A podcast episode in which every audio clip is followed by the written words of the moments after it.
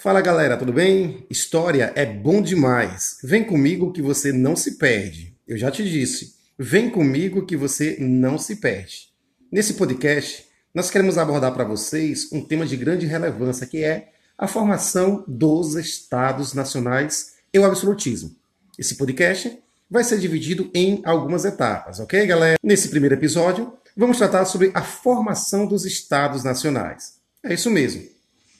A primeira coisa que nós precisamos entender o que é, qual a definição de Estado Nacional.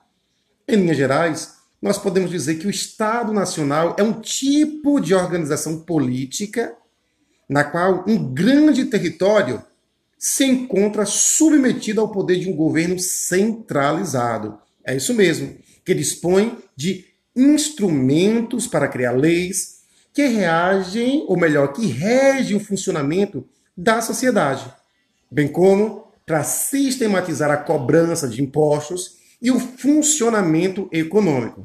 É, além disso, além de comandar também as forças armadas e policiais. Contudo, é interessante nós observarmos que esse formato de governo que predomina atualmente, ou seja, na contemporaneidade, ela nem sempre existiu. Para que nós possamos entender essa formação dos estados nacionais, é necessário nós fazermos uma viagem ao passado, especificamente em um período da divisão quadripartida da história conhecido como a Idade Média. Lembre que a Idade Média ela é dividida em dois grandes momentos. A alta, alta Idade Média, que vai do século V ao século X, e nós temos agora a Baixa Idade Média, ok? Que inicia ali no século XI. É interessante nós percebermos que é justamente no século XI que nós teremos agora uma série de transformações na Europa feudal. Entre essas transformações, nós poderíamos falar sobre as novas técnicas agrícolas, sobre o renascimento urbano, o renascimento também comercial, entre outras, bem como também a formação desses estados. Então, galera, na sociedade europeia medieval, a principal autoridade era, lembre desse detalhe, era o senhor feudal. Esse senhor feudal impunha as leis e cobrava impostos e tributos, além, claro, de dar ordens para as ações armadas. Porém, é interessante você também observar que o seu poder, nesse período agora, era limitado. Ou seja, era restrito ao próprio feudo. Por, por quê? O proprietário das terras ele não tinha condições de formar um Estado organizado de grandes proporções. É. Por muitos e muitos e muitos séculos, esse modelo de organização política fragmentada, ela conseguiu, de certa forma, garantir a ordem da sociedade feudal. Só que, no entanto, é interessante também nós observarmos que essas transformações sociais ocorridas na Baixa Idade Média, elas começaram, de certa forma, a provocar um lento enfraquecimento da autoridade dos senhorios. Ok, galera? Além do contexto político, a fragmentação territorial também ela era um grande obstáculo para o desenvolvimento comercial na Europa. Como cada feudo, lembre, como cada feudo ele podia ter suas próprias leis, sua própria moeda e impostos para conseguir negociar com outros mercadores, um comerciante, ao passar por vários feudos, para você ter ideia, ele seria obrigado a pagar diversos impostos e a trocar constantemente de moeda. Logo, o que é que nós vamos observar?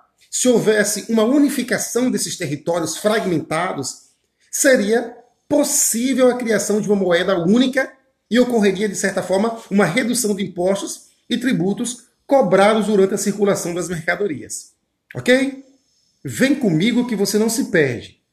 Dentro desse contexto, a unificação de territórios possibilitaria também a melhoria das estradas e, digamos assim, também uma maior segurança no deslocamento, já que essa organização das Forças Armadas seria feita de modo mais eficiente bem como também a repressão a criminosos e a revoltas populares que prejudicassem, de certa forma, o comércio.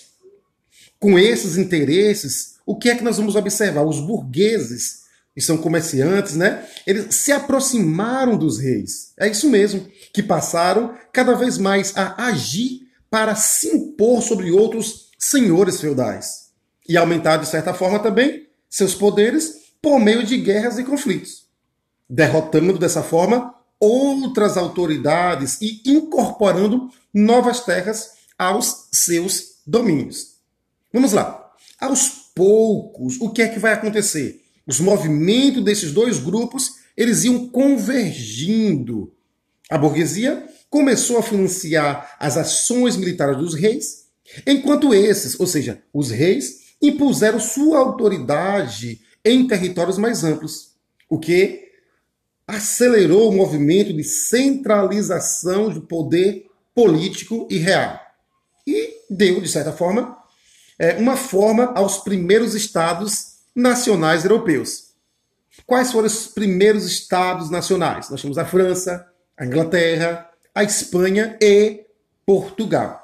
Esses estados pioneiros ajudaram a ampliar a circulação de mercadorias e foram decisivos, lembre, foram decisivos para o aparecimento e desenvolvimento do capitalismo na Europa no início da Idade Moderna. Ok, galera? O rei e a centralização do poder. O processo de formação dessas monarquias europeias era foi resultado de múltiplas transformações, claro, e conflitos observados em diferentes regiões do continente durante a Baixa Idade Média. E é interessante você guardar essa informação no seu coraçãozinho, que a Baixa Idade Média ela inicia no século XI. Ok? Guardou? No século XI.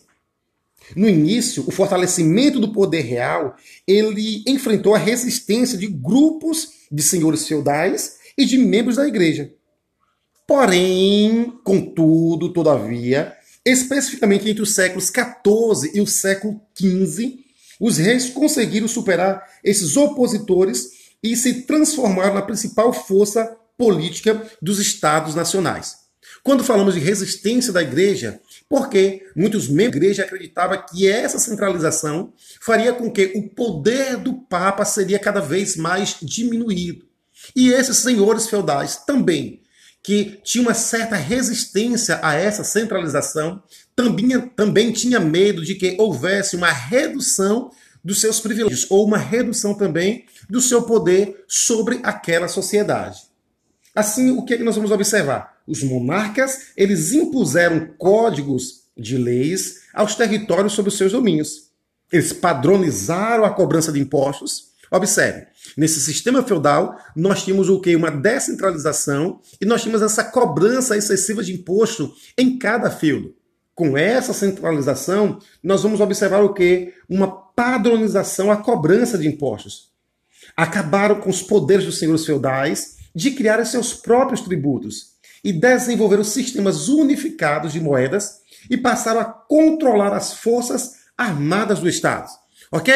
Então, em linhas gerais, nós podemos dizer o seguinte: que quatro grandes características desse Estado moderno é um só poder, um só exército, autoridade soberana do rei para todo o território, bem como a administração unificada. Ok, galera? Vem comigo que você não se perde. Já te disse. Os reis, a partir desse momento, eles organizam uma estrutura com profissionais especializados em diferentes setores, como financeiro, fiscal, o jurídico, que ajudaram na administração do reino. Ok?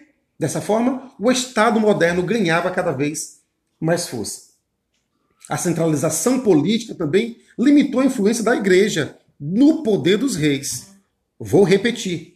A centralização política limitou a influência da igreja no poder dos reis, invertendo a relação existente durante a Idade Média, onde nós tínhamos, de certa forma, essa soberania e esse controle da igreja sobre essa sociedade, sobre os costumes, sobre como a sociedade deveria pensar e agir. O Papa e as autoridades eclesiásticas, eles não estavam mais acima dos reis. Não mas precisavam deles para garantir a disseminação do cristianismo e o controle das ideias consideradas heréticas. Ok, galera? Vou ficando por aqui. No nosso próximo episódio, nós vamos abordar para vocês, ou melhor, vamos apresentar a formação desses estados modernos em Portugal e Espanha, que são considerados os primeiros estados modernos. Na sequência, nós vamos abordar também a França e a Inglaterra. Tchau, tchau e nos vemos no próximo episódio. E lembre-se, história é bom, história é bom demais. Vem comigo que você não se perde.